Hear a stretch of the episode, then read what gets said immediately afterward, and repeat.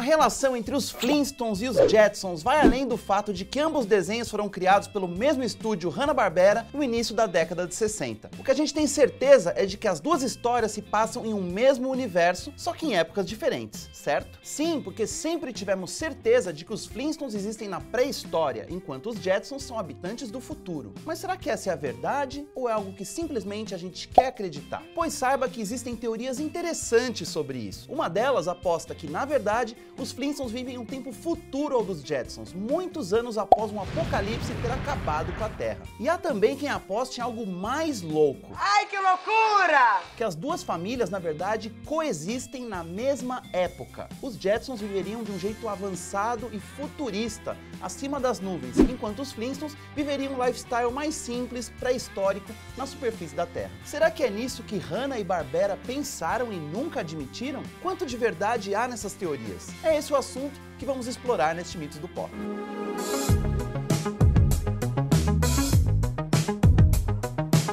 Verdade, já está provado que as duas famílias coexistem em um mesmo universo, né? A gente ficou sabendo disso em The Jetsons Meet the Flintstones, um programa especial transmitido originalmente em 1987. Isso foi mais de 20 anos depois da criação dos últimos episódios originais desses desenhos. Na história desse especial, o garoto Elroy Jetson constrói uma máquina do tempo que deveria levá-lo ao futuro. Mas um problema técnico transporta toda a família Jetson para outra época. E assim, eles acabam conhecendo a família Flintstone. Ao que tudo indica, esse encontro aconteceu na época dos Flintstones, na pré-história. Mas, e se na verdade os Flintstones estiverem no futuro em relação aos Jetsons? Então, há quem creia que seja esse o caso. Deixa eu dar um pouco de contexto antes de ficar confuso. Vamos lembrar que os Jetsons foi criado em 1962, quando um conceito bem específico de futuro começava a se espalhar nas cabeças das pessoas. Era uma época de pós-guerra marcada pela reconstrução, e todo mundo acreditava que a evolução tecnológica era algo necessário após um longo período de destruição e atraso. Foi por isso que Os Jetsons caiu no gosto do público. O desenho apresentou várias possibilidades bem interessantes para o futuro distante, como carros voadores, empregados robóticos e eletrodomésticos avançados. Aliás, até hoje, o ideal de futuro representado pelos Jetsons é referência para toda uma geração. Você já ouviu alguém reclamando: cadê meu carro voador? Então, veio daí. Bom, a história de Os Jetsons se passa no ano 2064, em uma cidade acima das nuvens chamada Orbit City. O pai da família, George, é funcionário de uma fábrica e está sempre cercado de robôs que executam todo o trabalho pesado. Todo o transporte é feito por veículos voadores e quase nunca se fala sobre o que há lá embaixo, na superfície do planeta. Já os Flintstones, que estreou em 1960, se passa em um ambiente aparentemente pré-histórico. Pode reparar, o ano exato jamais é citado no desenho. O curioso é que a população de Bad Rock tem um estilo de vida que a gente identifica como moderno, mesmo que eles não tenham acesso à alta tecnologia. No lugar de máquinas, o trabalho duro é feito por animais que vivem reclamando. Bom, então é com esses elementos que a gente chega a essa teoria bem interessante que existe há um tempão na internet. A de que, na verdade, os Jetsons vivem no passado e os Flintstones no futuro. Em outras palavras, a realidade habitada por Fred, Vilma, Barney e Beth seria uma consequência de um apocalipse ocorrido na época de George, Jane, Judy e Roy. Pegou? Então me acompanhe. Em Os Flintstones, a humanidade mostra conhecimentos incomuns para uma civilização pré-histórica. As pessoas utilizam máquinas modernas, apesar de movidas à força animal. Possuem noções de economia e usam dinheiro, cultuam artistas e comemoram datas cívicas como o Natal. Pensa comigo como eles celebram o nascimento de Jesus Cristo em uma época antes de Jesus Cristo. Errou. Errou feio, errou feio, errou rude. Olha, é improvável que os personagens de Flintstones receberam ajuda externa para obter esses conhecimentos. Nunca houve um episódio em que esse tipo de coisa foi explicada. Então a gente só pode presumir que eles estão se utilizando de técnicas e valores já existentes na sociedade. Faz sentido, não? Então, o que teria acontecido? Bom, imagine que alguma tragédia de proporções apocalípticas destruiu toda a sociedade futurista em que os Jetsons vivem. Daí, centenas de anos após esse fim do mundo, a vida recomeçaria na superfície do planeta, dando origem a dinossauros mais inteligentes que poderiam evoluir facilmente sem a presença dos humanos. Assim, quando a população humana sobrevivente se permitisse retornar ao chão, talvez por causa da escassez de recursos lá em cima, ela precisaria aprender a conviver com os animais, ao mesmo tempo em que tentaria recuperar as facilidades a que estava acostumado. Concluindo, após a destruição e com o planeta ainda em reconstrução, a única solução possível seria apelar para um modo de vida mais simples, analógico e com a ajuda dos dinossauros. Ou seja,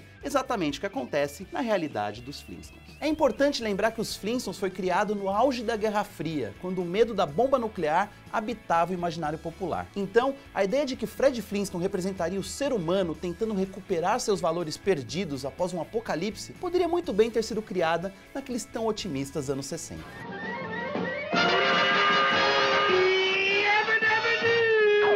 Ou seja, Jetsons é o passado, Flintstones é o futuro. Isso é muito Black Mirror. Certo, e se essa tese não for o bastante para deixar você chocado, então que tal mergulhar mais ainda no mundo da fantasia? E se os Flintstones e os Jetsons existissem não apenas no mesmo universo, mas também na mesma época?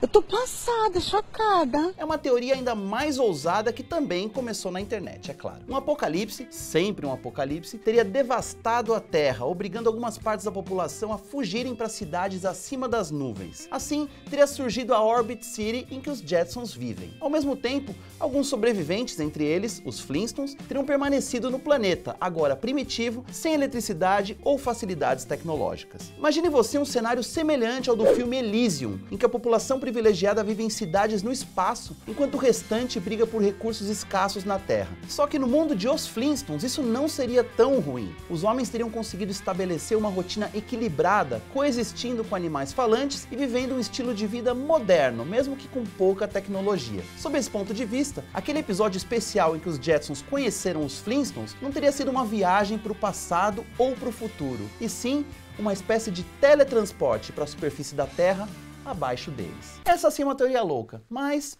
eu gosto muito.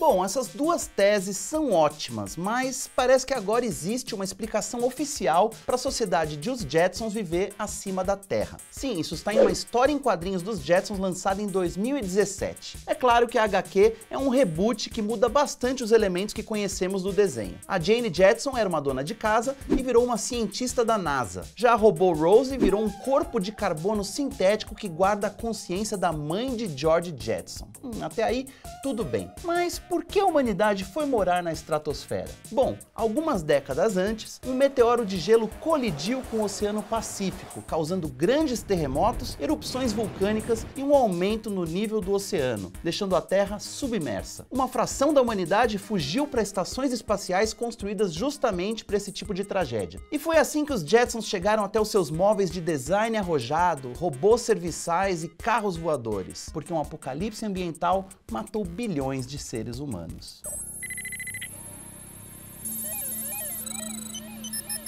E tem um detalhe, a história em quadrinhos não menciona a existência dos Flintstones. Que pena, né? Daria para resolver aquelas duas teorias de uma vez só. Mas seja qual for a verdade em que você acredite, vale a pena fazer um exercício interessante. Qual desses conceitos de futuro você prefere para nossa humanidade? Um ricamente tecnológico como o dos Jetsons ou um mais arcaico e simples como o dos Flintstones? É bom você começar a pensar nessa questão difícil, porque é bem provável que o nosso destino esteja em um desses dois cenários. E esse foi mais um episódio do Mitos do Pop. Não esqueça de deixar o seu like, compartilhar com seus amigos fãs de Hanna-Barbera e fique ligado para não perder nenhum vídeo do Adoro Cinema. A gente se vê na semana que vem. Tchau!